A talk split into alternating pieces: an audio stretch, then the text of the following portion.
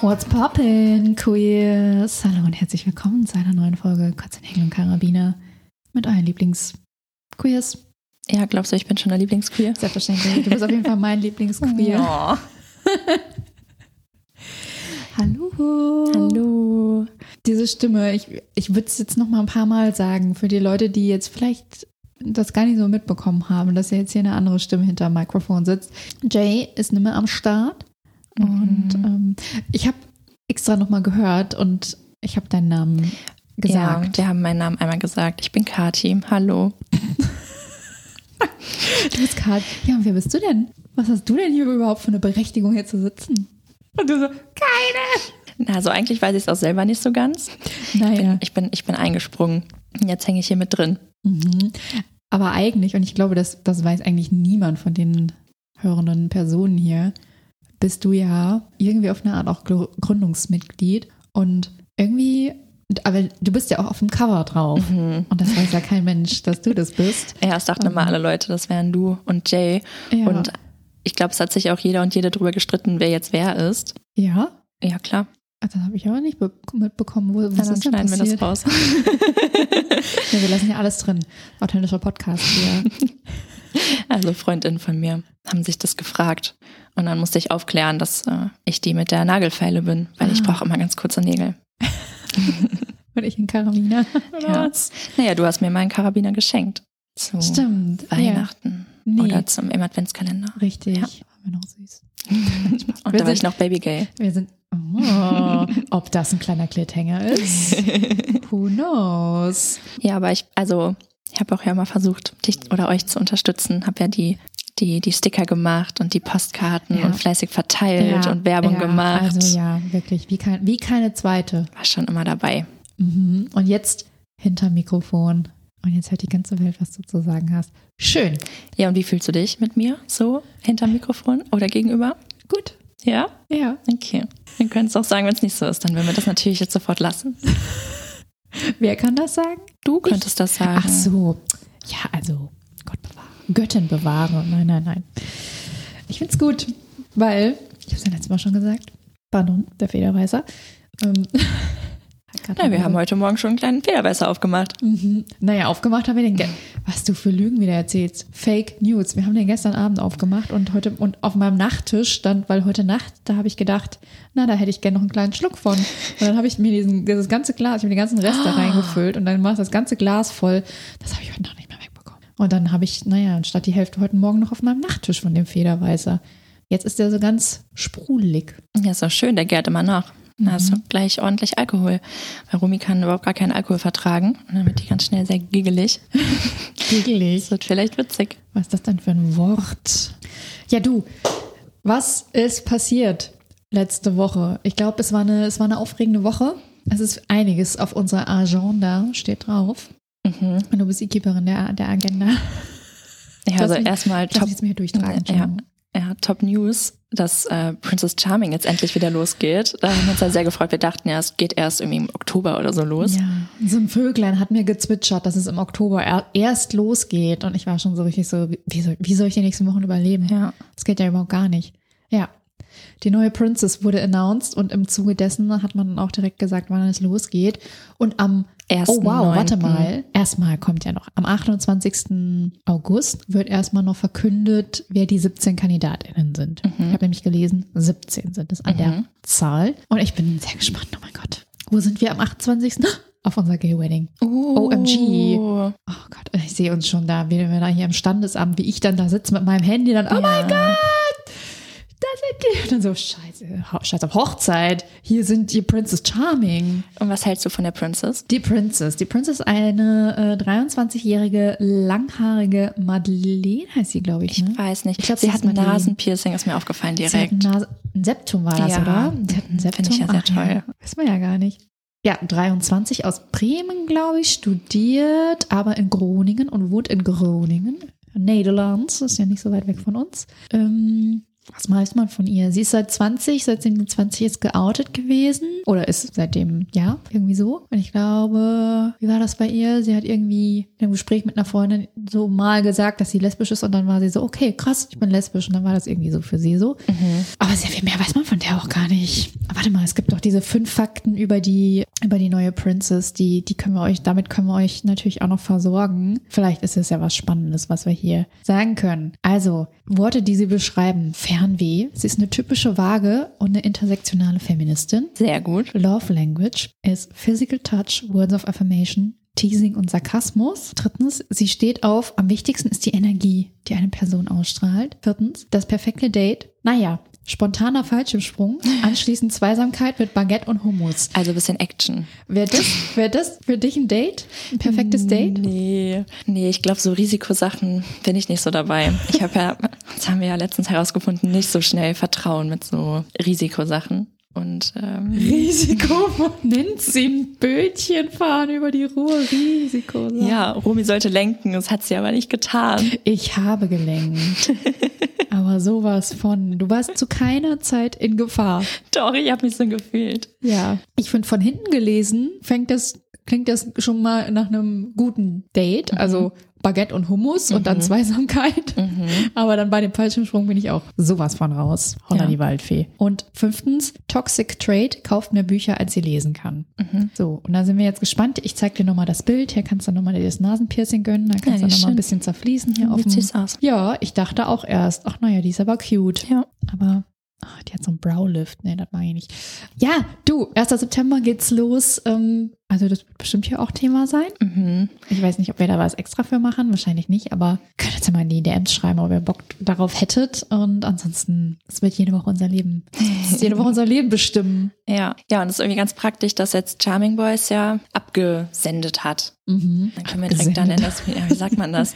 Dann können wir direkt in die neue in die neue Show reinsliden. Charming Boys war ja auch ähm, actionreich. Mhm. Also das ist auch nochmal das Wiedersehen. Ja. Da gab es ja sehr viel Krach und sehr viel Hate und Missgunst. Ja. Da war ich schon geschockt. Ja. Wovon warst du am meisten geschockt? Oh, ich glaube, ich hatte das Gefühl, dass dem Pärchen gar nicht ihre Zweisamkeit gegönnt wurde. Also Philippe und Nick, die waren ja so das Dream Team. Mhm. Und so von außen, ich meine natürlich, wir können nur das sehen, was auch ausgestrahlt wird. Aber so vom Fernsehen aus sah das ja nach einer unglaublich innigen Zweisamkeit aus. Irgendwie so, die haben sich gefunden und waren unzertrennlich. Mhm. Und ähm, also auch so das, was man mitbekommen hat, das war übelst wertschätzend. Und man hatte das Gefühl, dass die anderen oder viele der anderen Teilnehmer da überhaupt gar keine, gar kein Verständnis für hatten mhm. und das auch so belächelt haben. Mhm. Und dann wurde ja Philippe auch so eine Sprunghaftigkeit die ganze Zeit vorgeworfen, das obwohl ich, das Martin ich ja überhaupt gar nicht verstanden. Ich finde auch, also Kevin hat ja dann auch im Wiedersehen gesagt, ja, von Martin wäre das ja gewohnt. Ähm, da wüsste er das ja, da wäre das ja okay, aber bei Philippe nicht. Also ich finde, das ist so eine Doppelmoral. Mhm. Und ich finde auch, dass Philippe in der Art als Wertschätzung wertschätzend darüber gekommen ist, auch seinen anderen Partnern gegenüber oder seinen, seinen Dating-Menschen, die er da irgendwie mal hatte, als Martin, der ja zum Beispiel Fladi auch übelst verletzt hat mhm. und auch dann dieses Hin und Her und also ich hatte auch das Gefühl, dass Vladi auch noch ein bisschen daran mhm. hängt, ja, also so im Wiedersehen ja, und auch ein paar Mal so zu Martin rübergeschaut hat, als er von, mhm. von Liebe gesprochen hat. Mhm. Das hat mir auch wehgetan. Ja, ich glaube auch. Ich, ich glaube auch, dass, also nachdem Vladi mit Martin da angebandelt hatte und Martin dann zu Basti ist, ist ja dann auch Vladi zu Basti. Ich glaube, das war auch, auch wenn Vladi wahrscheinlich nicht so ein Mensch ist, aber ich glaube, das war auch so ein bisschen naja, ich bügel mir jetzt mal mein Ego ein bisschen auf, weil der hat mich richtig doll verletzt. Und das hat man mhm. einfach gesehen, dass, ja. er, dass Martin ihn verletzt hat. Und dann war ich auch so ein bisschen, also ich fand es nochmal krass, das nochmal zu sehen, wie verzerrt deren Wahrnehmung wirklich war. Und Martin ja auch mal so, ja, ich habe doch aber zu keiner Zeit irgendwen verletzt und bin zu keiner Zeit war ich so, so, mhm. so, und so. Und Vladi dann auch so, hä? Ich fand's auch Also, wie, aber wie fandest du es denn in der Gesamtheit? Fandest du es ein schönes Format, ein schöneres Format als die Princess? Also ich finde, es ist ein Format, was definitiv besser für queere Menschen funktioniert, Mhm. als wenn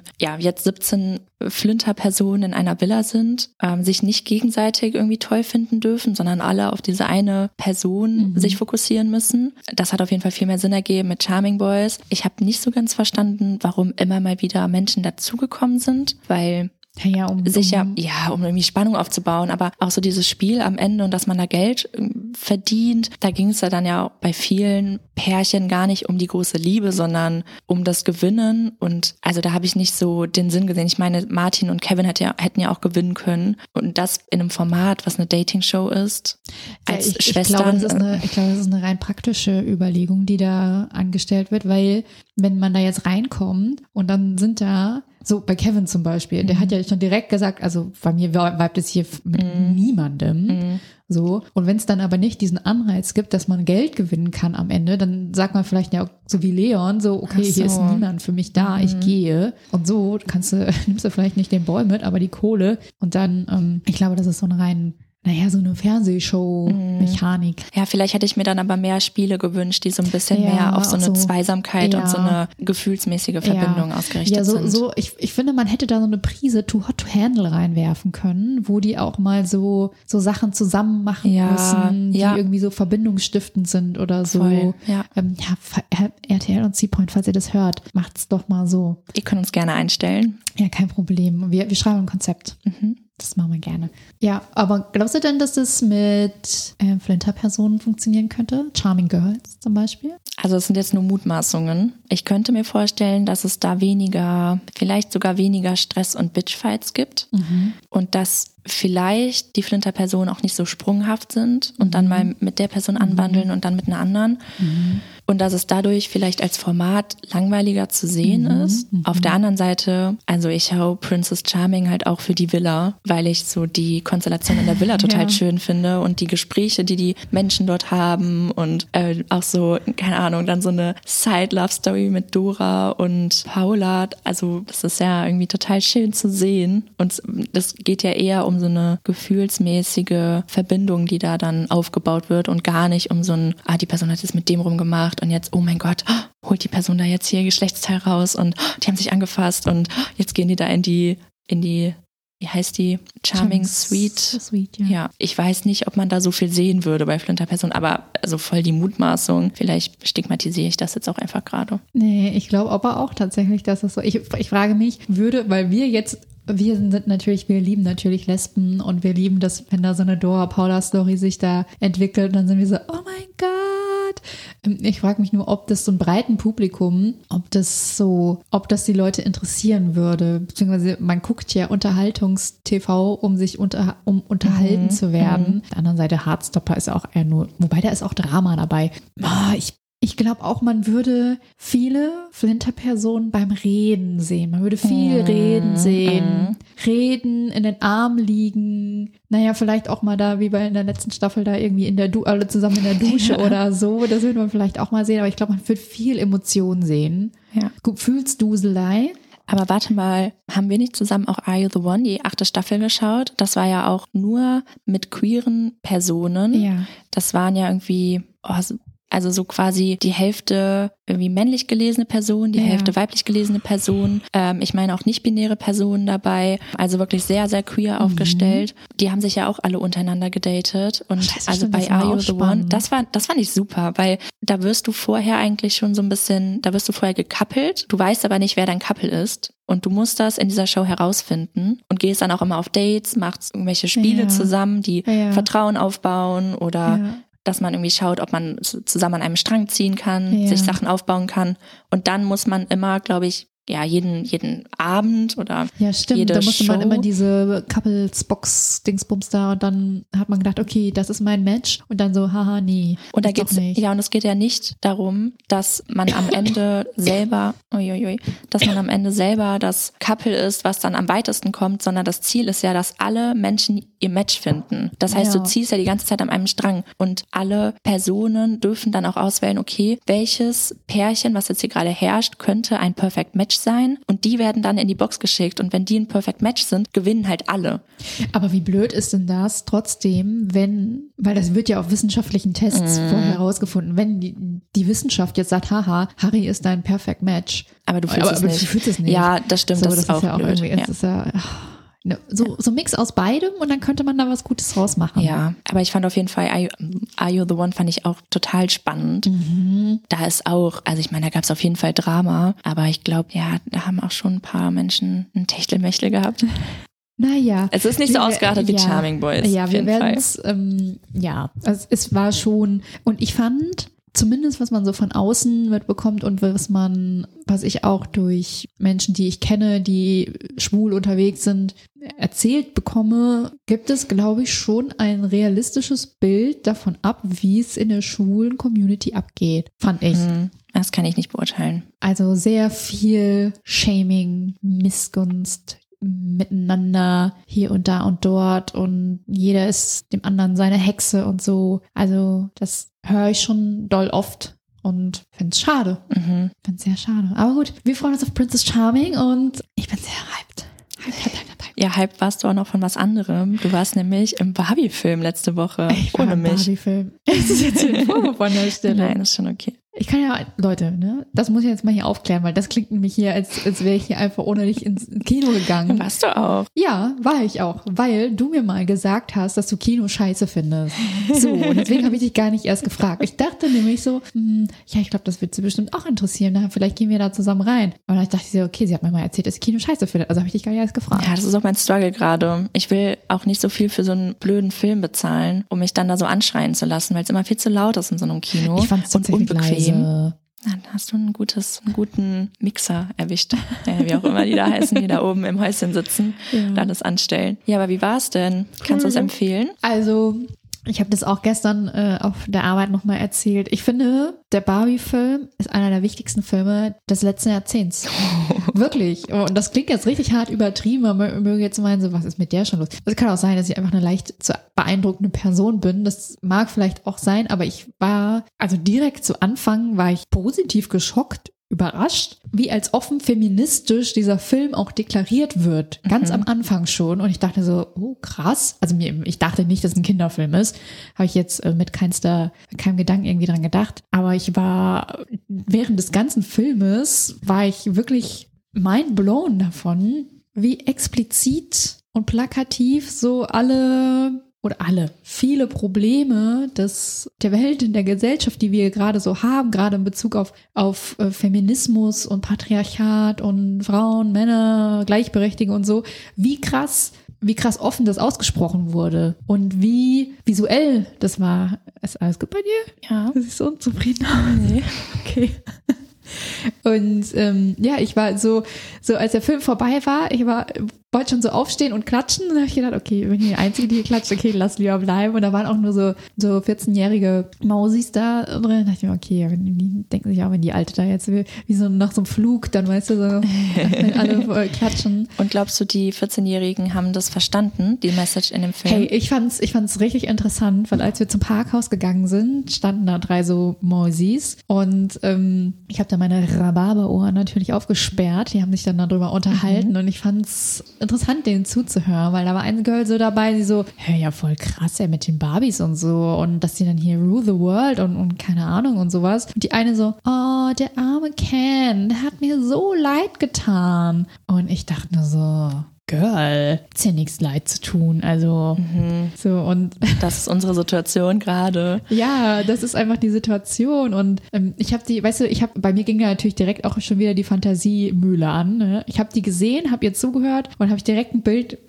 Scheiße, aber habe direkt ein Bild von ihr im Kopf gehabt, wie die mit ihrem toxisch maskulinen Mm. Dude zu Hause sitzt, der weißt du dann auch immer so ganz doll den Arm um sie legt, wenn sie so spazieren gehen. Und, aber so. auch mit breitbeinigen Beinen immer sitzt. Ja. Der immer so drei Viertel des Sofas so einnimmt. Genau, Ja. genau. So, ja. Und sie sagt dann noch so, boah, ich war ja in dem Barbie-Film und das war richtig krass. Also Also, Männer. Männer werden einfach so schlecht behandelt in diesem Film. Also richtig krass. Ja. Dann sagen die Frauen, ne, keine Ahnung, ich war in dem Film dann sagen die Frauen sollen nicht kochen. Ich koche doch voll gerne, ich mache doch voll gerne den Haushalt. Ja, genau so, so, so habe ich, hab ich diese Person wahrgenommen. Mhm. Ja, ich ähm, habe gesagt, äh, zu meinen Arbeitskolleginnen gesagt, ich so, Leute, geht in diesen Film, geht mit euren Kindern, Neffen, Nichten, allen Menschen in diesen Film rein. Das ist ein wichtiger Film. Wirklich. Also das ist, ich glaube, man muss schon auch ein bisschen Grips haben, um Mhm. den zu verstehen und den auch einordnen zu können. Und es ist kein Männer sind scheiße Film, sondern es ist ein, es läuft ganz gewaltig was schief in unserer Gesellschaft und das ist das, was schief läuft, Film. Mhm. Und ähm, schaut euch das mal an und das ist die Realität. Auch wenn das Barbies sind, ist das die Realität, in der wir leben, Film. Und ich, ja, ja. Und mein Herz ist natürlich aufgegangen, als Pferde aufgetaucht sind. Film. Ich hab auch zu meiner, zu meiner Freundin Juli immer gesagt, ich so, oh mein Gott, Pferde. Ich so, ich hab, mir- ich so, guck mal, das ist eine Pferdelampe. Ich so, guck mal, das, das ist so, also wenn du den sehen wirst, das, das ist so, so, weil irgendwann, ich muss es kurz spoilern, Leute. Nein. Nein, nur so ein bisschen. Irgendwann sagt Ken nämlich so, als sie in der Realwelt, ja, irg- er hat irgendwie sowas gesagt wie, ähm, erst dachte ich, dass die Welt von Männern regiert wird, dann von Pferden. Und dann habe ich festgestellt, dass die Pferde die Verlängerung der Männer sind. Und das ist halt sein, sein Motiv, was er mit in die Barbie-Welt bringt. Von da an gibt's überall nur noch Pferde. Überall sind Pferde. Überall sind Fernseher, wo Pferde-Videos laufen. Ui, Pferde. Lampenschirme, Pferde-Dings. Die haben alle hier diese Pferde an diesen Stöckchen da und so. Möchtest du, was, möchtest du sowas auch in deiner Nein. Wohnung haben? Ich habe gar keinen Fall. Also wenn wir jetzt irgendwann bald mit Video aufnehmen, dann werdet ihr sehen, hier hängen nur noch Pferde. Nee, offens aber offensichtlich stehen ja, das würde ich gerne mal recherchieren, weil offensichtlich stehen ja Pferde dann, haben Pferde irgendwas mit Männlichkeit, maskulinem Die haben einen ganz langen Schwanz. Naja, streng genommen sogar zwei. Und Ja. dicke Eier. Den einen kann man ähm, kämmen, den anderen nicht. Naja. Und da fällt mir gerade noch was ein, was, ich, was richtig absurd ist. Kennst du das? Ich hatte mal irgendeine Person in meiner Nachbarschaft, die so einen Pickup-Truck gefahren ist. Das ist ja auch so ein männliches Auto, ne? Was fahren Männer? Ich hätte das gern, fände es cool. So, Eine also- richtige Dieselschleuder. Ich dachte gerade, du sagst Dieselschlampe. du, jetzt sind die Diesel. Ja. Ähm, hättest du wirklich gern? Ich finde die schon richtig cool. Ich finde die hätte richtig cool, aber also würde ich mir niemals kaufen, weil es halt richtig doll umweltschädlich. als E-Auto. Das wäre cool. Können wir das kaufen? Da kann man das Pferd nämlich, braucht man gar keinen Anhänger mehr, dann kann man das Pferd nämlich einfach da oben reinstellen. Ehrlich? Nein. Ja, kann ja sein, dass da so einen Aufsatz gibt für. Naja.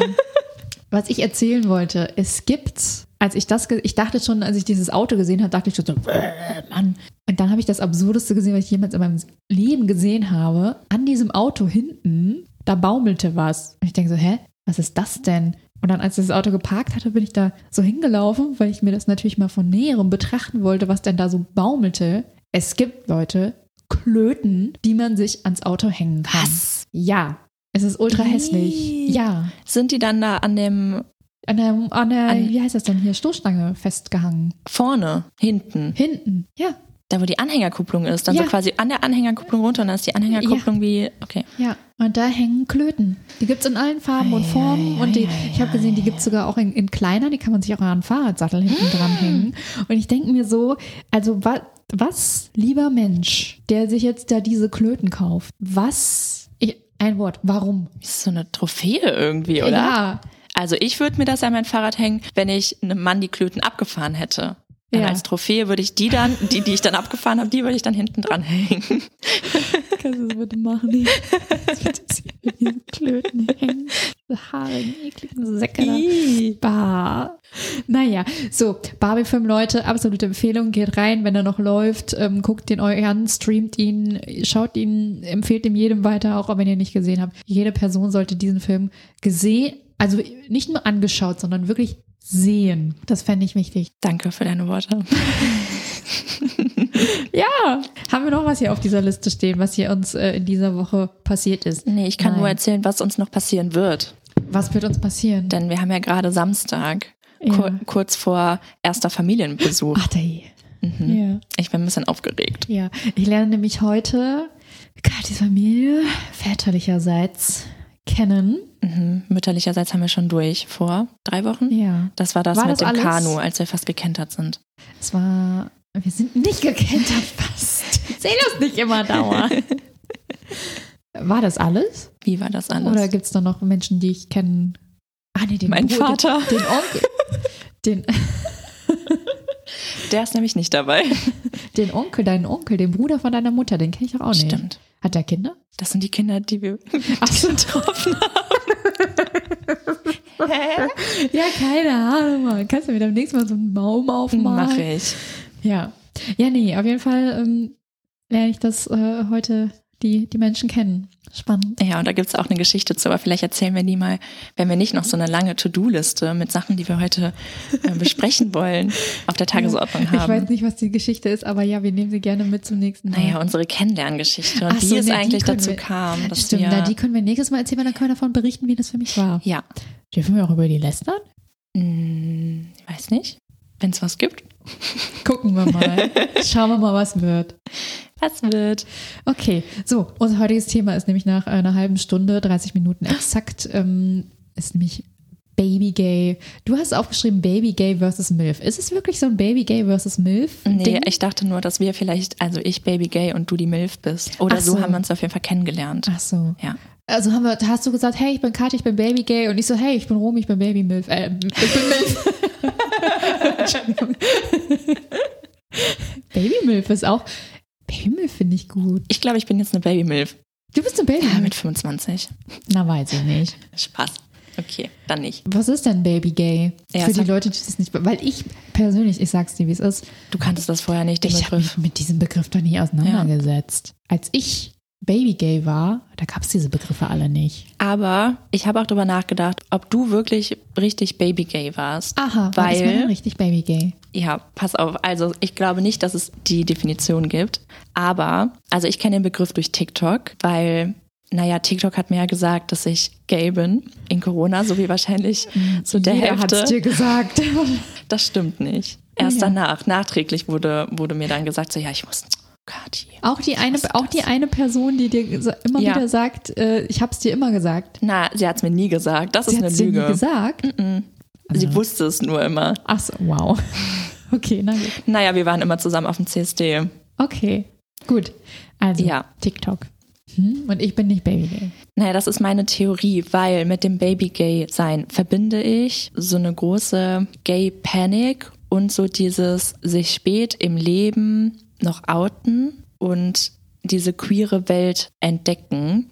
Weil ich habe mich nämlich gefragt, ob, weil du das ja auch, weil, oder weil du dich nie, oder auch diese Gay-Panic eigentlich nicht so verspürst, ob das so ein Ding ist von sich trauen, sich zu outen, so diese ganzen Ängste, die man hat, wenn man dann sich in einem Umfeld outet, wo man vielleicht auch schon jahrelang mit, mit einer männlich gelesenen Person aufgetaucht ist, so dieses neues erstes Mal haben. Weißt du, ob das so ein bisschen auch dieses Baby-Gay, also diese große Angst vom Ungewissen und so dieses nochmal so richtig jung und in der Pubertät fühlend ist? Weil das würde ja jetzt bedeuten, dass alle unsere HörerInnen, die zwölf Jahre alt sind, ähm, das sind ja auch nicht wenige, die auch gay sind und auch keine Erfahrung haben, dass die nicht Baby-gay sind. Nur weil sie nicht vorher mit Mann zusammen waren. Oder mit Männern, männlich Mhm. Personen zusammen waren. Weiß ich nicht. Weil ich glaube, die haben die gleichen Ängste oder ähnliche Ängste und Gedanken und Gefühle wie du, die das mit Das stimmt. 23 gemacht hat. Das stimmt. Weil das ist ja auch für die, oder es war es ja auch vom Prinzip für mich damals, das erste Mal dann auch, okay, wie, wie ist das anhört, nähere ich mich einer Frau? Mhm, Wie, mhm. wie komme ich zu meinen Erfahrungen? Wie lerne ich Frauen kennen? Wie, und die haben vielleicht auch Gay Panic. Vielleicht hatte ich auch Gay Panic, hab's aber halt nie so betitelt, weil ich da kein Mhm, Wort für hatte, sondern ich war einfach so, Frauenbrüste. Ja, vielleicht ist es auch das. So diese anfängliche Neugierde, vielleicht auch Angst vor etwas Neuem, vor etwas, was nicht komplett gesellschaftlich akzeptiert ist, wo Mhm. man auch vielleicht keine näheren Bezugspersonen hat, die, wo man sich irgendwas abschauen, in Anführungszeichen, Mhm. kann. Oder ähm, ja, was irgendwie so, ja, einfach so ganz ungewiss ist. Mhm. Ja, also wir haben ja auch ähm, mal in unsere Community reingehört. Interessanterweise, wir haben 50 Prozent Menschen, die sich als Baby Gay bezeichnen und 50 Prozent der Menschen, die uns zuhören, tun es eben nicht. Und die 50 Prozent, die sich als Baby Gay bezeichnen, haben gesagt, sie machen, also sie fühlen sich Baby Gay, weil sie entweder noch nicht geoutet sind, es noch nicht viele Leute wissen oder sie halt noch keine Erfahrungen Mhm. gemacht haben. Und würdest du das unterschreiben, dass dieses Thema noch keine Erfahrung gemacht haben, dass au- also das Kriterium für Baby Gay sein ist? Oder glaubst du im Umkehrschluss, dass man auch Baby Gay sein kann, wenn man schon einige Erfahrungen gemacht hat oder dass man dann quasi, ja, dass man dann auch irgendwann mal sagt, na mal jetzt, jetzt ist, du darfst dich jetzt hier nicht mehr Baby Gay nennen, weil du hast jetzt schon halb Köln flachgelegt. Ist das jetzt mal so? Also ich finde, man kann trotzdem sich Babygay fühlen, obwohl man Erfahrungen gesammelt hat. Weil ich finde, das ist so eine so ein ganz krasses Gefühlsding. Ähm, und die die Aufgeregtheit, die Gay Panic, die muss ja nicht unbedingt weg sein, nur weil man jetzt irgendwie ein paar Mal mit einer Person intim geworden ist.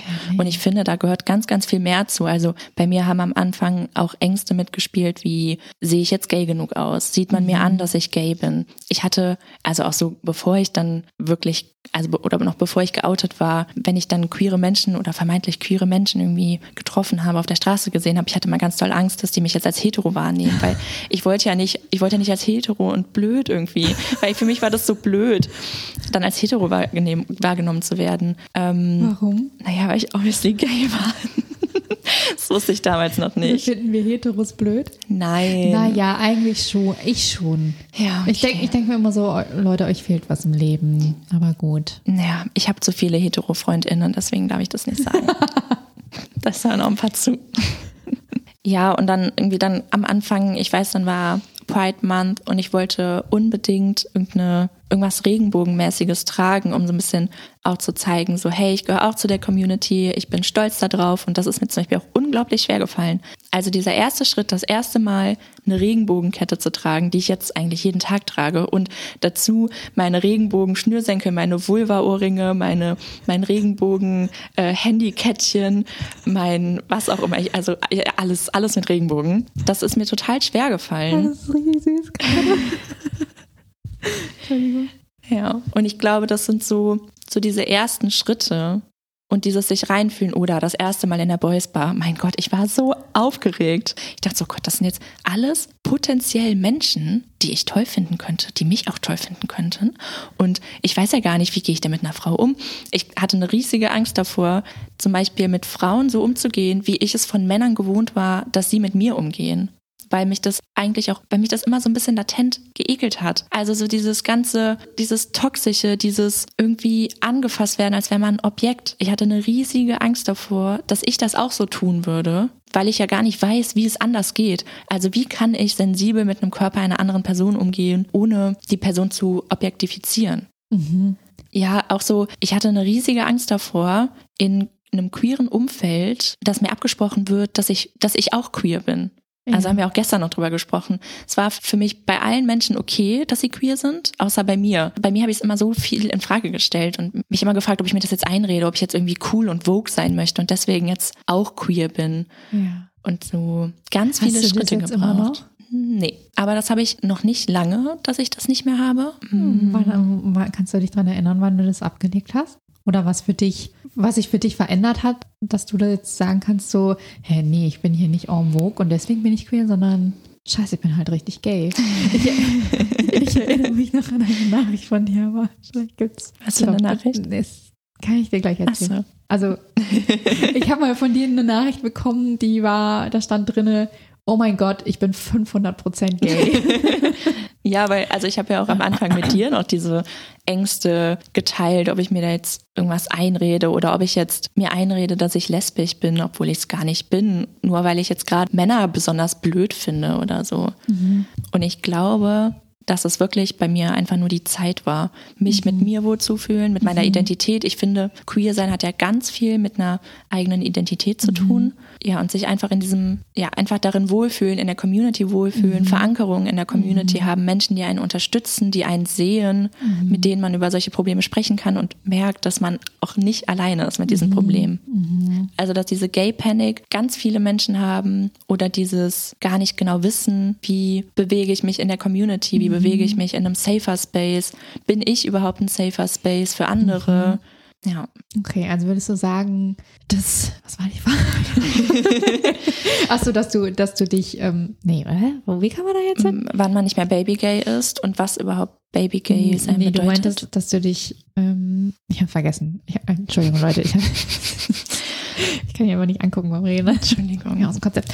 Ähm, okay, und wenn du jetzt so, Ich weiß es wieder.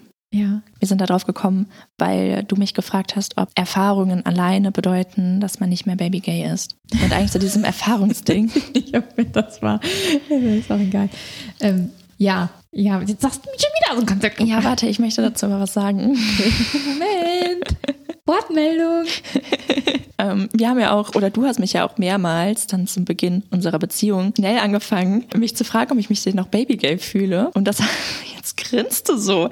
Und ich du, von der Situation, eigentlich musste man davor noch so eine Situation erzählen. ja, was für eine Situation möchtest du denn Die auf dem erzählen? Sofa. Welche Situation auf dem Bei Sofa? dir auf dem Sofa, bei unserem vierten Date. Da war, also, ja, was war unser viertes Date? War, war ein cuter Moment und so. Wir saßen da auf dem Sofa, nachdem wir ganz Direkt Tag 48 Stunden natürlich. Ja, klar, selbstverständlich. Wow, das war wirklich so. Scheiße. Ähm, naja, und dann, wir sind uns bis dahin noch nicht wirklich nahe gekommen. Naja, weil ich auch, naja, ich hatte das, ich war da sehr talentiert im Schlangenfrau-Dasein. Ich habe sehr gut mich um dich rumgewunden, um dir bloß nicht, dich bloß nicht zu berühren, obwohl ich das Gegenteil wollte. Aber dann saßen wir da auf dem Sofa und dann, naja, ich hatte wieder ein kleines Federweißerchen getrunken, war ein bisschen angedüselt und, warte, wenn ich mich hier in die Stimmung reinbringen kann, dann hast du irgendwie gesagt, ja, was, was ist, guck mich nicht an. Entschuldigung. Ja, was ist denn so, ähm, was ist denn mit dir? Oder irgendwie so, alles gut und so. Und dann habe ich gesagt, so, ja, ich bin halt ein bisschen aufgeregt. Und du so, das ist voll unfair. Und ich so, hä, wieso? Und du, ich bin hier die Baby Gay. Und ich so, aber ich darf trotzdem aufgeregt. Ja, ich glaube, in dem Moment habe ich dann auch mir erhofft, dass du mir da so ein bisschen Entscheidungen abnimmst oder erste Schritte machst, weil ich war obviously gar nicht in der Lage dazu irgendwie. Also ich hatte nur Panik, Panik die ganze Zeit und dachte, oh Gott, und sie ist so schön und oh Gott, jetzt hat sie mich angefasst. Oh Gott, und jetzt ist schon zwei Uhr und sie ist noch nicht gefahren. Also zwei Uhr nachts. Und morgen früh sehen wir uns ja auch schon wieder. So Okay. war das. So war das. Ja. Ja, und dann, und dann hast du einfach gesagt, du bist aufgeregt. Und ich dachte mir, Entschuldigung, ich bin ja wohl die Person, die hier noch viel aufgeregter sein darf. weil, weil, weil das für mich ja einfach, das waren ja ganz, ganz viele erste Male so Ja. an diesem, an diesem Tag, an diesem Abend. Aber, aber was, Moment, Rewind. Du hast ja davor auch schon mal eine Frau gedatet, ein paar Monate Ja. davor. Also hast du ja schon mal das erste Mal eine Frau gedatet gehabt. Du hast ja auch schon mal, keine Ahnung, ob du mit der auch Händchen gehalten hast oder sowas. Ich meine, Nee. ihr habt euch ja auch geküsst und, und so Sachen. Ja. Also komm mir mal nicht so. Das war aber was anderes. Weil die war schon noch was anderes. Also ja, okay, na gut, dann, dann verstehe ich das mit den ersten Malen. Ja, und dann war das aber auf jeden Fall so, dass du auch so dann ganz schnell mich gefragt hast, ob ich mich denn jetzt noch Babygay fühlen würde, weil du ja auch den Begriff irgendwie nicht kanntest und nicht genau wusstest, was ich damit verbinde und das auch ganz viel auf so diesen Erfahrungswert gelegt hast. Ja. Und äh, das fand ich auch total spannend, weil ich, das ist, wirk- ist es wirklich überhaupt nicht. Ich kann, weiß ich nicht, wie viele Erfahrungen gemacht haben und trotzdem mich aber ja noch nicht wohl in meiner Sexualität fühlen. Und ich glaube, das kann ich jetzt. Und das ist auch total schön. Aber ich bin noch irgendwie so nah in diesem, an diesem Baby-Gay-Sein dran, dass ich noch total gut nachvollziehen kann und empfinden kann, wenn Menschen mit mir darüber reden. Also jetzt zum Beispiel von meinem lieben Mitbewohner Fabi Barbie. Eine, Grüße gehen raus. er hat sich gewünscht, dass ich seinen Namen sage. Hat er sich selber ausgesucht. Das ist nicht mein, mein Werk gewesen. Seine beste Freundin, die ja, ja auch Baby-Gay ist, mit der ich auch ganz lange darüber gesprochen habe und auch so sehr mich da reinfühlen konnte und so ihre Ängste. Das war mir noch alles total präsent im Kopf. Das war richtig schön, mit ihr darüber zu reden und auch krass zu merken, dass sie wirklich genau die gleichen Stadien durchgeht. So mit diesem erstmal so, oh mein Gott, ich kann die gar nicht angucken, die Frauen. Oh mein Gott, das sind ja, das sind ja Lesben oder queere Personen.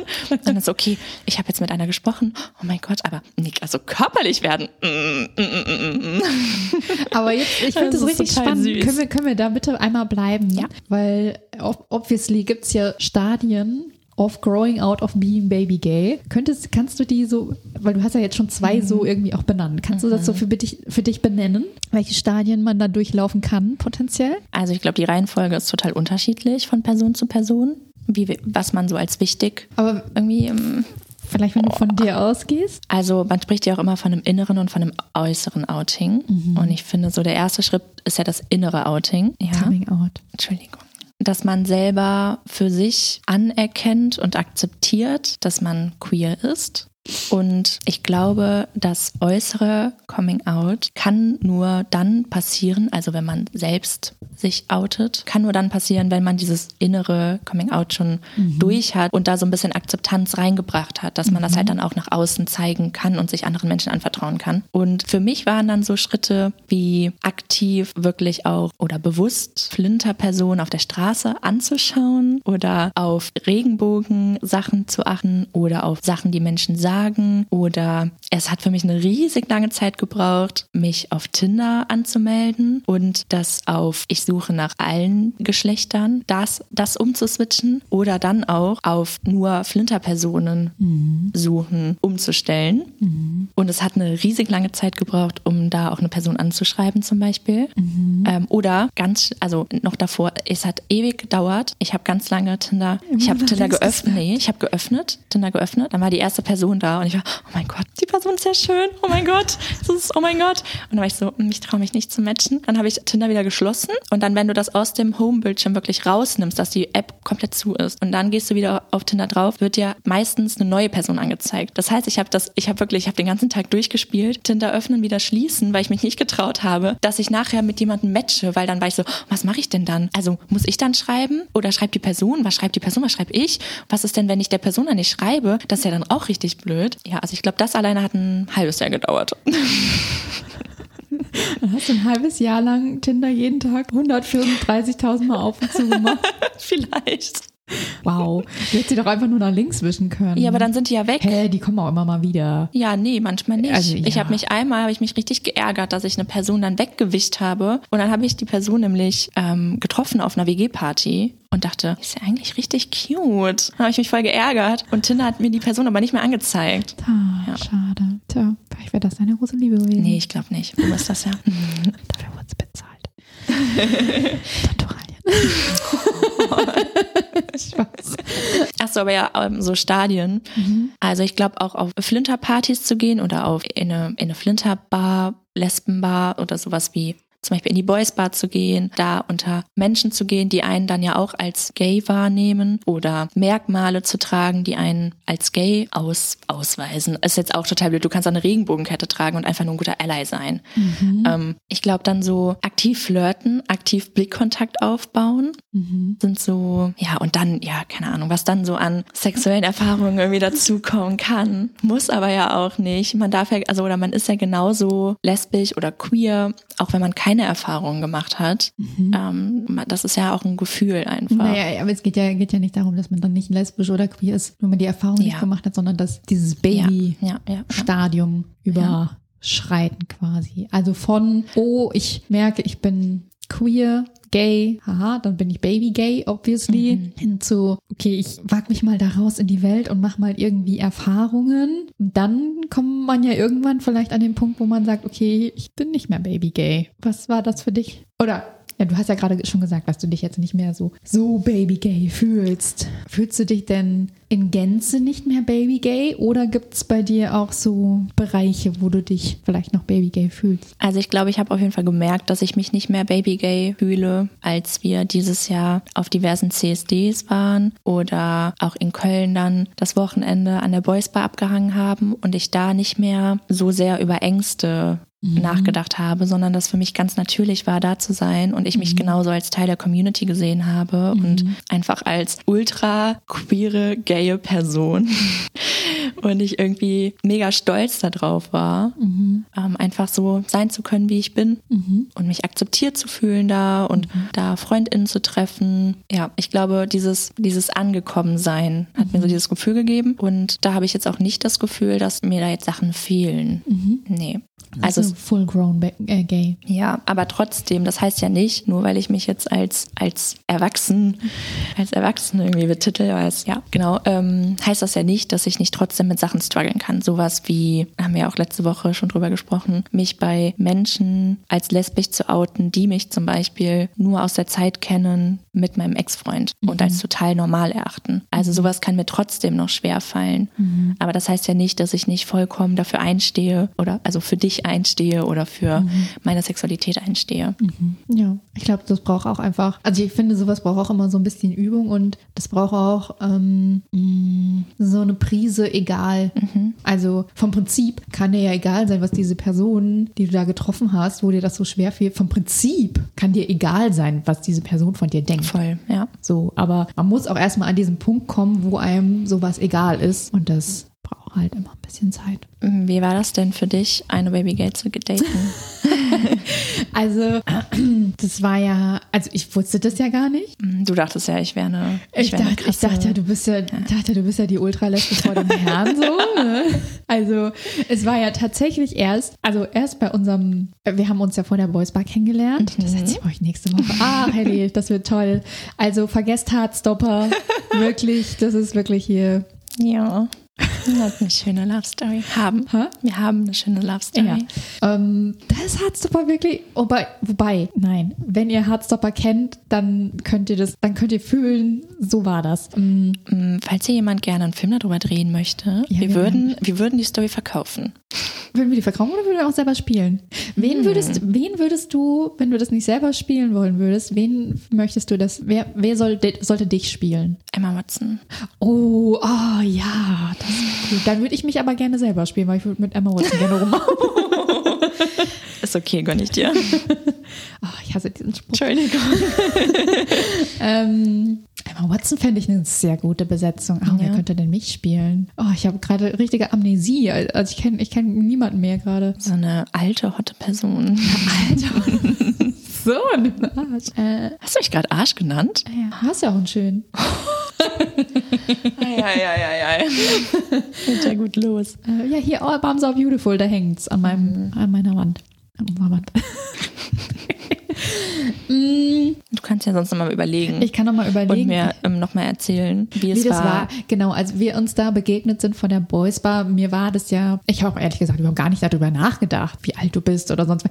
Ich habe dich gef wohl gefragt, was du so machst und du hast erzählt, dass du einen Master machst. Aber mir ist das so, in dem Moment ist es mir, ich habe gehört, ja, du machst einen Master, oh cool, voll spannend, bla bla bla bla. Das ist mir, mir ist da kein Groschen gefallen und gar nichts. Das hab ich, mir gar, gar, ich war einfach so faszinierend von dir und war so, so in deinen Mann ge- eingezogen, dass mir war alles egal. Und dann, dann so die Tage danach dachte ich so, wenn man die Master macht, ist sie vielleicht auch noch richtig jung, aber muss ja auch nichts heißen. Man kann ja auch alt sein und einen Master machen. Naja, und dann erst bei unserem ersten Date da hast du dann irgendwas, hast du ja irgendwas erzählt von deinem Ehrenamt und hast dann gesagt, ja, und als ich dann 16 war, ist dann dies und dann 18 und ich so, und dann habe ich, ich weiß noch, wie es war. Und ich so, habe ich mich so zu, zu dir getreten und ich so, äh, warte mal, wie alt bist du überhaupt? das war im Auto. Schon auf dem Weg zurück, aber glaube Nee, ich. nee, auf dem Weg hin war Echt? das. War noch hell, ja, ja. Das war so Höhe, Höhe Wuppertal war das. so. Ähm, weiß noch wie heute. Und ich wirklich, wie ich mich so, so richtig so zu dir gedreht habe. So, äh, wie alt bist du überhaupt? Und du so, naja, ich bin 24. Und dann du hast gesagt, so, ich bin 24. Ich glaube, du hast es ganz selbstbewusst gesagt. Und ich dachte so, mhm. Okay. Ja, ich wusste das ja schon vorher, weil ich äh, konnte dich ja Gott sei Dank auf Instagram ziemlich schnell finden und habe dann direkt Bild gescreenshottet Hast du gemacht? wow. und äh, gesehen, dass Und du, allen ähm, geschrieben, zieh bald nach Köln. Ja, Tschüss. genau so war das. Und ähm, dann auch gesehen, dass du, naja, neun Jahre älter bist. Und dachte, oh shit, ich dachte, du wärst vielleicht so 28. Und das fand ich irgendwie okay. Ich habe auch immer schon, also eigentlich eher ältere Personen gedatet. War dann ein bisschen, ich glaube, ich war ein bisschen geschockt mit dem, mit, also was heißt geschockt? Das ist jetzt auch übertrieben. Also ich habe mir natürlich auch ein paar Gedanken drüber gemacht, aber dachte, du bist jetzt nicht irgendwie wie, Ahnung, 33 rübergekommen. Und dann gedacht, ja, okay, dann, keine Ahnung, kann man ja mal auf sich zukommen lassen. Ja. Ja. Komme ich dir jetzt wie 33? Ja, nee, du bist ja jetzt, ja, bist ja schon älter jetzt. Nee, wir haben ja auch letztens eine Person kennengelernt, die 33 war, ja. mit vier Kindern. Ja. Und ich dachte so, meine Güte. Also, die ist mir alt, die ist mir richtig alt vorgekommen. Ja, mir auch. Ich dachte auch nicht, dass sie 33 ist. Ich dachte, die wäre 40 oder so. Ich war ein bisschen geschockt, als sie dann sagte, die ist jünger als ich. Oh mein Gott. Ähm, ja, und dann, aber auch da wusste ich ja auch eigentlich noch nicht, dass du Baby gay bist. Mhm. So, das hast du mir, das hast du mir, das hast du mir verheimlicht quasi. Na, du hast nicht danach gefragt. Nein, es hat mich auch gar nicht interessiert, weil, und da, ähm, das hatten wir auch ein paar Nachrichten von euch, weil ich glaube, Baby Gays ganz oft, ich weiß nicht, ob das auch vielleicht eine Angst von dir war, ganz oft die Erfahrung machen, dass dann Menschen, mit denen gar nichts zu tun haben, wollen, weil die sagen so, oh nee, was will ich denn jetzt hier so eine unerfahrene Person? Ich will da jemand, eine Person, die weiß, was sie tut und mhm. so sowas. Und wie komme ich da jetzt hin? Äh, ich bin ganz verwirrt halt. Ähm, ja, auf jeden Fall habe ich mir da halt keine Gedanken drüber gemacht.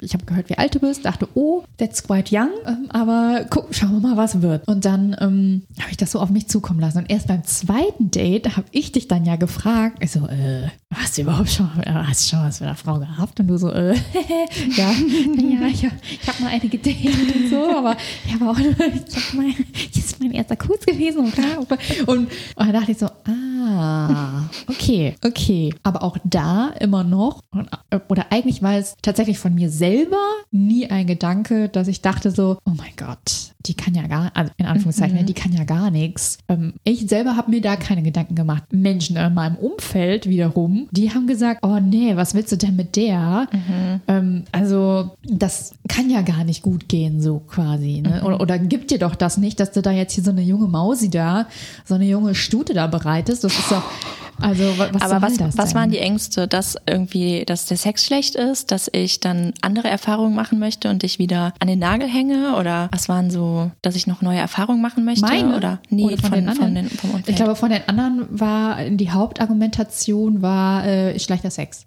Äh, krass. Und ich dachte nur so, hä?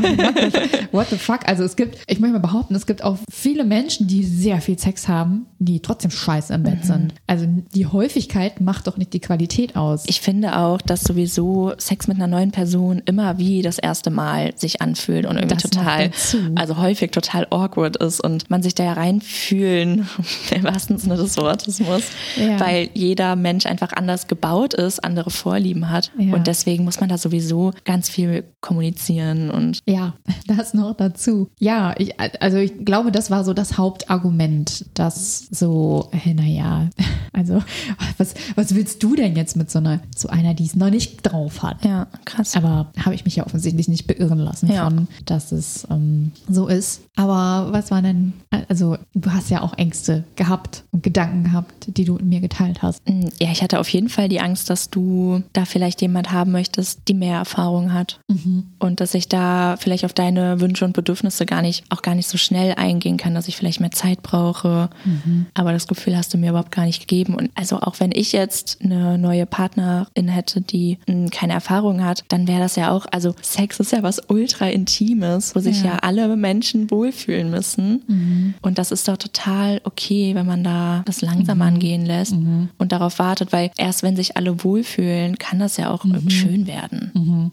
Und deswegen. Aber es ist ja nicht nur Sex. Also es ist ja auch, ja. also da zu einer Beziehung gehört ja, falls ihr es noch nicht wisst, es gibt auch Beziehungen, da hört, gehört ein bisschen mehr dazu.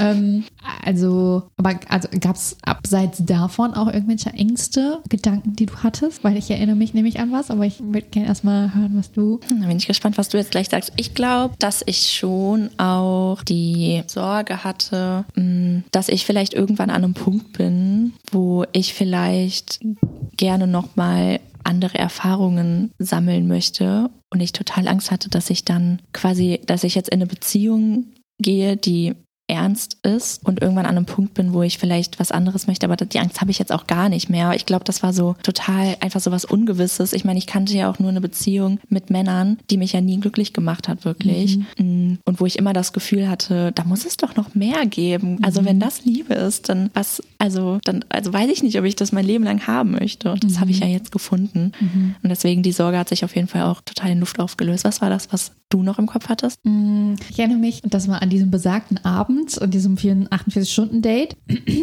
da hast du, hast du mich gefragt, ob ich Angst habe. Mhm. Und dann habe ich gesagt, nö, warum hast du Angst? Und dann hast du gesagt, ja, du hast schon Angst, beziehungsweise, nee, weil ich weiß gar nicht mehr genau, wie du es formuliert hast, aber da hast du, glaube ich, gesagt, dass du Angst hast, dass wir aus unterschiedlichen Welten kommen. Mhm. Irgendwie so hast du es formuliert. Und, also, weil du ja noch studierst, Ach ich so. ja schon ja, 100 du Jahre meinst nicht auf das Alter tue. bezogen. Ne? Mhm. Genau, auf das Alter bezogen. Das stimmt.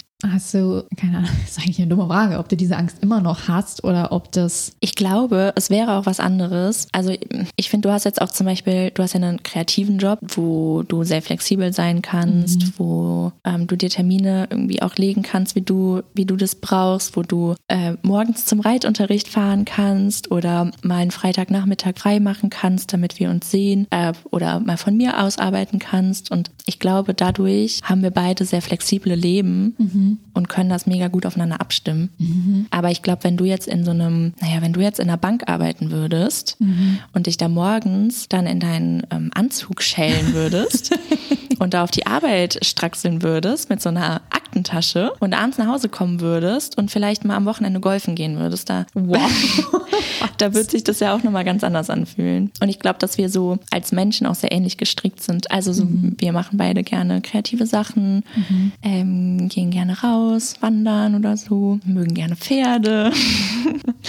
ich glaube, da, oder auch sowas wie Podcast hören, so dieses nachts einschlafen und einfach mal eine Folge Bibi und Tina hören.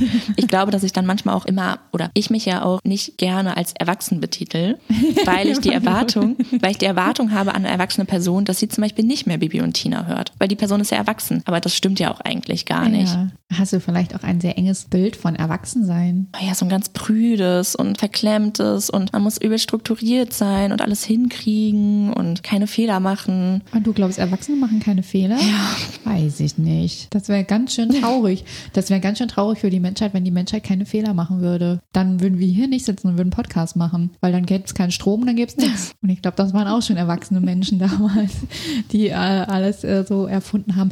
Aber gerade hast du was Spannendes gesagt und ich habe es vergessen. Scheiße. Ui, ui, ui, ui. Also was war, also was war dann eigentlich deine Angst mit dieser Frage oder, oder mit diesem aus zwei Welten kommen? War da deine Angst, okay, sind wir vielleicht doch nicht so ein Match, wie ich jetzt gerade das Gefühl habe, dass wir es sind? Oder war deine Angst rauszufinden, dass ich irgendwie eine, eine, mit einem Stock im Arsch bin? Oder war da, also weil, Nee, ich glaube, meine Angst war, dass wir an unterschiedlichen Punkten im Leben sind. Ich glaube, das war eher das. Ähm, dass ich jetzt bald mit dem Studium fertig bin, mir vorstellen könnte, nochmal woanders hinzuziehen, da irgendwie gerne meine erste richtige eigene Wohnung einrichten möchte und irgendwie aus, mich da so ausleben möchte in, meinem, in meiner Wohnung, irgendwie einen Job finde, vielleicht nochmal überlege, ah nee, ich glaube, der Job ist doch nichts für mich. Und dann, was so Familienplanung in Anführungszeichen, sesshaft werden, was so das angeht, dass ich da mir auch vorstellen könnte, das erst in, weiß ich nicht, fünf bis zehn Jahren zu machen. Und in fünf bis zehn Jahren bist du halt eventuell 44 und aus dieser naja, in Phase. zehn Jahren bin ich definitiv hier. Für was Ja, heißt aber in fünf bis zehn Jahren bist du nicht, bist Ja. du ja, ja. Ja. Ähm, und vielleicht, naja, ich wusste ja nicht, möchtest du jetzt gerne Kinder haben, möchtest du gerne eigene Kinder haben? Bei eigenen Kindern, also wenn du die gerne austragen würdest, dann würde deine biologische Uhr ja jetzt auch schon ticken. Und ich hatte da ein bisschen Angst, dass ich dir da vielleicht dann Zeit klaue, wenn ich dann irgendwann merke, oh, ich brauche vielleicht noch Zeit. Oder es kann ja auch sein, dass wir in fünf Jahren nicht mehr so matchen und ich dir dann fünf Jahre geklaut habe, in denen du dein Perfect Match für eine, mm, für eine Kinderplanung, also weißt du, die du dann halt nicht hättest, nicht finden könntest und es dann zum Beispiel zu spät für dich ist. Weil in der, in der Anfangszeit, als wir uns kennengelernt haben, hast du auch, du hast ganz, ganz viel mit Babys, ganz viele Kinderfotos geschickt von irgendwelchen Patenkindern Patenkind. und irgendwelchen, auch ganz viele andere Babys und immer da bei dir auf dem Arm und es sah so natürlich aus und du hast so gestrahlt. Ich war so, oh Gott, die biologische Uhr. Ich weiß nicht, ob das dann funktioniert. Aber krass, dass du dich da überhaupt drauf eingelassen hast. Also, Leute, ich kann euch beruhigen. Es, also, Kinder sind mir so fern wie. Ich mag die, wenn sie nicht mir gehören, aber dass ich selber, also aus mir selber kommt sowieso schon mal nichts. Und ähm, Alles andere steht in den Sternen. Richtig.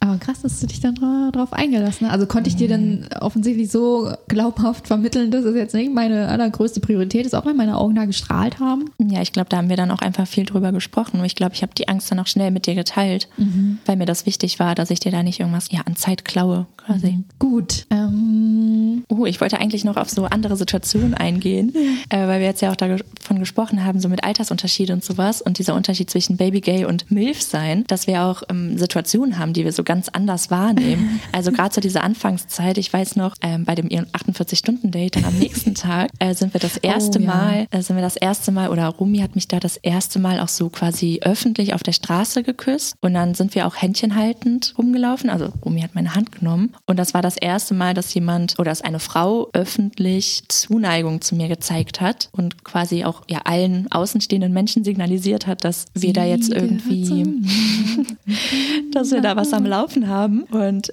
für mich war das total krass, Ja. weil das war ja nicht nur, das war ja nicht nur ein Bekenntnis zu dir und also ne, zu dir als Person oder zu, also zu der Beziehung, sondern ja auch ein Coming Out irgendwie. Also so ein öffentliches Coming Out in, einer, in einem, auf dem Dorf, was ich nicht kenne, ähm, oder in der Öffentlichkeit, was ich vorher nicht hatte. Und das, also für mich war das total, waren das so ganz viele Facetten, die so total auf mich so eingewirkt haben. Und für dich war das halt einfach ein, hey, ich mag die Person, ich nehme die jetzt an die Hand. Ja. War total krass. Ich hatte richtig Panik. Ich habe mir gar nicht Richtig angemerkt. Gay Panic. Und dann, ähm, Leute, das ist richtig schlimm, in so einer lesbischen Beziehung, dann, ähm,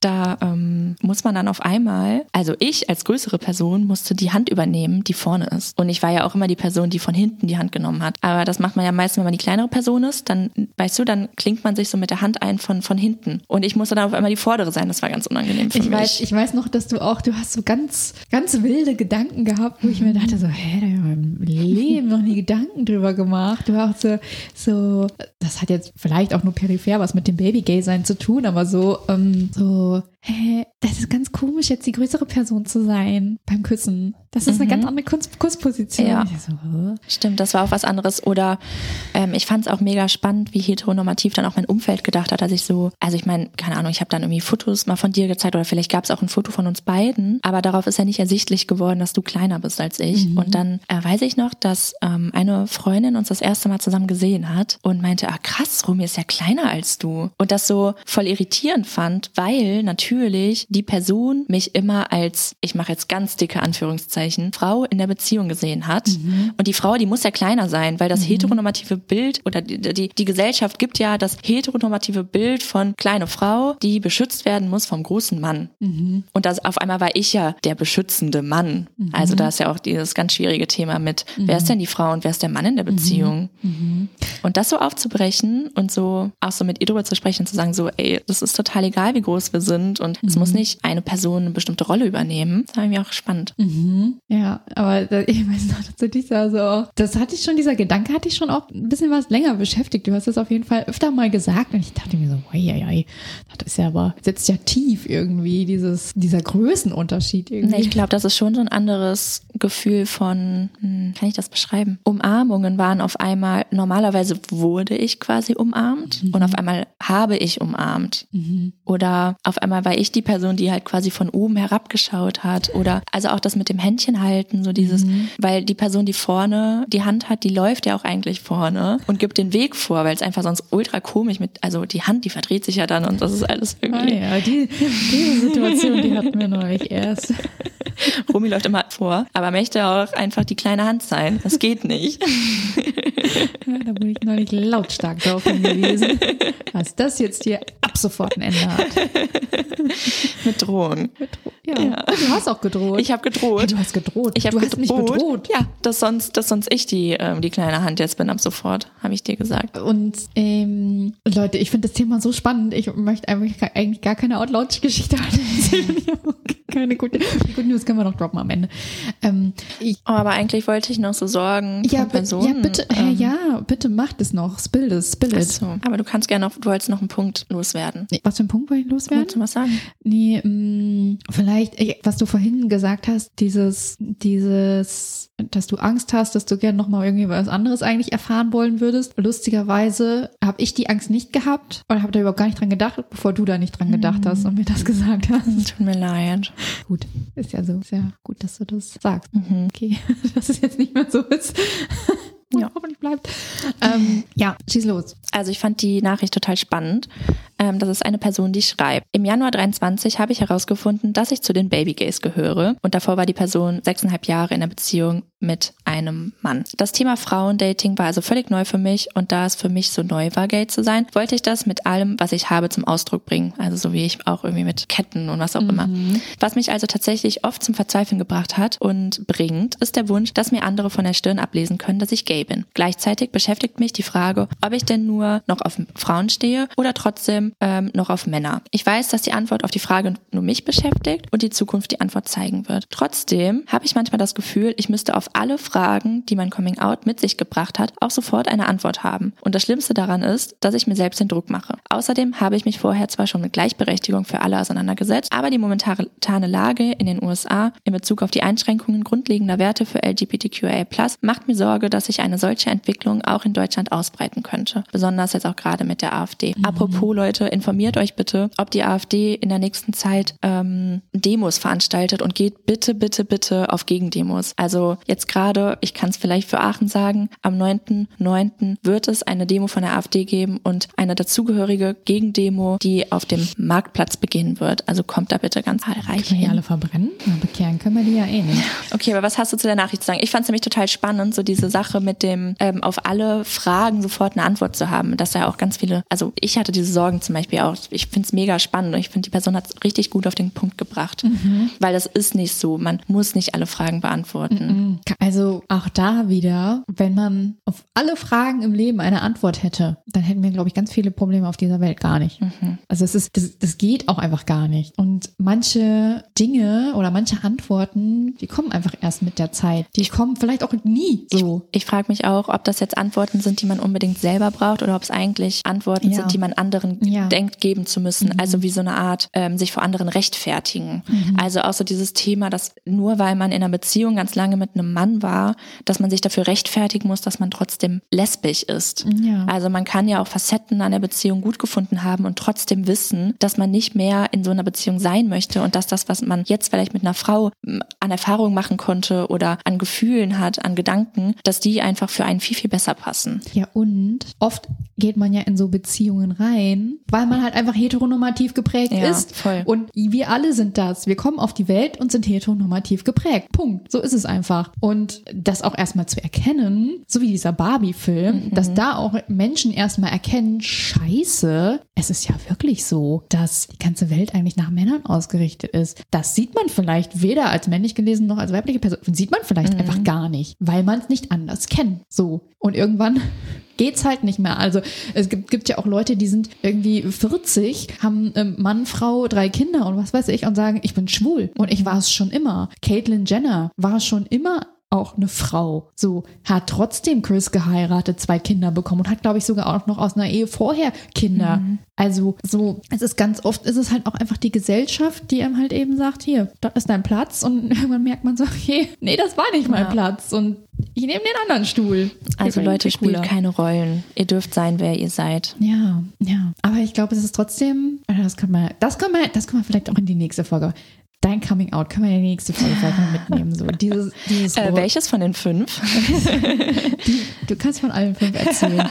ähm, dieses Thema, wie merke, wann merke ich überhaupt, ob ich eine Rolle mhm. spiele oder nicht? Vielleicht ist das auch ein mhm. Gedanke, den du also hatte. Ja. Also ich, ich glaube, man merkt ganz oft merkt man es vielleicht einfach gar nicht. Nee, und ich finde es spannend, wann man an den Punkt kommt oder wie man an den Punkt kommt und hinterfragt, okay, ist das jetzt eine, oder das ist, das ist so eine Frage, die frage ich mich generell so bei allem, auch so, so Kinderwunsch und sowas. Wenn, wenn man sagt, dann sagen so Leute so, naja, aber überleg dir gut, ob du das jetzt wirklich nur machst, weil er Kinder haben will mhm. oder ob du das wirklich willst. Aber wie finde ich denn raus, ob ich ja. Das wirklich will oder ob das ist, was, etwas ist, was ich willen muss, wollen ja. muss? Das finde ich super schwierig. Das ist eine Frage, die treibt mich seit Wochen um. Ich mir so, wie kommt man da an eine Antwort? Antwort. Ja. Da, da habe ich noch nicht die, auch da habe ich noch nicht die Antwort gefunden auf diese Frage. Aber man muss nicht alle Antworten haben. Und 20 war die Person, oder? 23. 23, mein Gott. Ja, mach dir keinen Druck. ist noch 80 Jahre Zeit, um Antworten zu finden. Ja, und generell ist ja auch Sexualität total fluide. Also du kannst heute dir das Label lesbisch geben und du kannst aber auch morgen sagen, ey, ich fühle das nicht mehr und ich würde gerne nochmal eine männlich gelesene Person daten. Ähm, also das ist total egal. Also für wen labelst du dich? nur oder- auch nur für die anderen. Und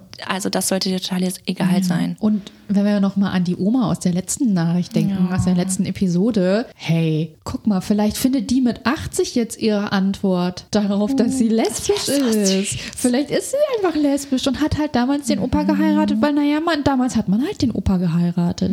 So, ne? Und eigentlich ist ja auch das eigentlich gerade das Spannende am Leben, dass es ganz viele Fragen gibt, wo man, wir zumindest in unserer privilegierten Person, äh, Person, Position, ähm, die Möglichkeit haben, zu forschen und Antworten zu finden oder danach zu suchen. Manchmal finden wir sie, manchmal nicht. Und Ja. so ist es. Eigentlich war es auch eine Outloud-Story auf eine Art. Ich finde schon. Dann ja. hatten wir eine. Ja. Dann, es gilt ja alles seinen, seinen gewohnten Gang, denn jetzt kommen nämlich unsere Good News of the Week. Unsere Good News of the Week ähm, kommen aus der Fußballwelt, nämlich, mh, vielleicht erinnert ihr euch, läuft sie überhaupt noch die Weltmeisterschaft? Gibt es schon eine Weltmeister? Äh, ich weiß es nicht. Keine Ahnung. Weltmeisterschaft der Frauen. Auf jeden Fall Fußball-Weltmeisterschaft der Frauen. Vielleicht erinnert ihr euch vor, ähm, das war relativ am Anfang, da gab es ja wieder Tohuwabo, weil die FIFA verboten hat, dass man Regenbogenflaggen, äh, nee, nicht hier diese Regenbogenarmbinden, Kapitänsbinden ähm, tragen darf. Und ähm, eine Spielerin aus Neuseeland, Ellie Riley, hat dem äh, der FIFA ein Schnippchen geschlagen und hat nämlich ihre Fingernägel in Regenbogen und in der Transflagge äh, lackiert und hat dann damit halt eben ein Zeichen gesetzt. Und die Good News ist jetzt nicht, dass sie das getan hat, weil es ist auch schon Das sind aber her. auch Good News. Das sind auch ganz Good News. Toll, dass du das gemacht hast und auch einfach gesagt, dass hier FIFA hey, falls du you. das hörst. Falls, falls du das hörst, Ellie, um, sli slide in our DMs. We, we would like to come to New Zealand, New Zealand and then uh, we can make a podcast episode about this. ähm, nein. Und ähm, wir haben ein ähm, TikTok gesehen, wo Ellie irgendwie in einem Interview ist und erzählt, was ihr dann passiert ist. Es ist nämlich so gewesen, dass ein Kind, Jugendliche, Person, beziehungsweise sie wurde angeschrieben von einer Sozialpädagogin, Erziehungsperson, Ja, irgendwie pflegenden irgendwas Person. Und diese Person hat erzählt, dass in der Einrichtung, wo sie arbeitet, eine jugendliche Person ist, der es ganz, ganz, ganz doll schlecht ging, die auch, ähm, ich glaube, schon mehrfach versucht hat, sich das Leben zu nehmen oder auf jeden Fall ging es ja ganz schlecht. Und dieses Kind, diese jugendliche Person hat Ellie dann gesehen, wie sie eben ihre Fingernägel lackiert hat. Und das hat ihr so viel Mut gegeben und sie hat erzählt, wie dann auf einmal die ErzieherInnen oder PädagogInnen dann Licht wieder in diesem Menschen gesehen haben, weil sie das gesehen hat und davon so viel Lebensfreude wieder bekommen hat. und sich halt auch die Le Nägel dann lackiert hat. Richtig. Also am nächsten Tag kamen die Erziehungspersonen und ähm, haben halt gefragt so, hey, also was was mit deinen Nägeln? Ja, und dann meinte äh, das Kind, die jugendliche Person, dass sie das halt im Fernsehen gesehen hat und ähm, dass sie sich das erste Mal wieder irgendwie verbunden und Mhm. gesehen gefühlt hat und ihr das so viel Mut gegeben hat ähm, und sie ja einfach irgendwie wieder Hoffnung hatte. Und das war irgendwie eine richtig schöne Story. Ja, ich habe, also du hast mir das TikTok ja vorhin nochmal Ja. gezeigt ähm, und ich hatte auch äh, am ganzen Körper Gänsehaut, als ich das gesehen habe. Aber ich bin sowieso sehr, und Ellie hat in diesem Interview auch geweint, Ja. obviously. Ich hätte auch geweint, aber wenn andere Leute weinen, dann, naja, dann, dann weine ich halt auch. es ist einfach so, ich, ich habe auch im Barbie-Film geweint. Ähm, da hat aber auch, hat er überhaupt irgendwer geweint? Ich weiß es nicht mehr, aber ich habe es, egal. Uiuiui. Du Aber judgst was- mich, because, weil ich so eine emotionale Person Nein, das bin. ist schön. Ich finde das sehr schön. Aber ich finde, das zeigt uns auf jeden Fall wieder, dass auch die kleinen Dinge im Leben ähm, einfach einen großen Impact auf andere Personen haben können. Und deswegen seid stolz auf das, was ihr seid und zeigt das auch in der Welt, wenn ihr das, also wenn ihr euch sicher damit fühlt. Und ähm, ja, versucht einfach jeden Tag aufs Neue mit Kleinigkeiten die Welt zu bereichern. Ah, Das waren tolle, famous last words. Dankeschön. Ich würde jetzt auch an der Stelle einmal unseren Rattenschwanz mal la sein lassen, direkt in unsere Verabschiedung gehen. Oh. Und Leute, wir haben ja, Ich will gar nicht drüber reden.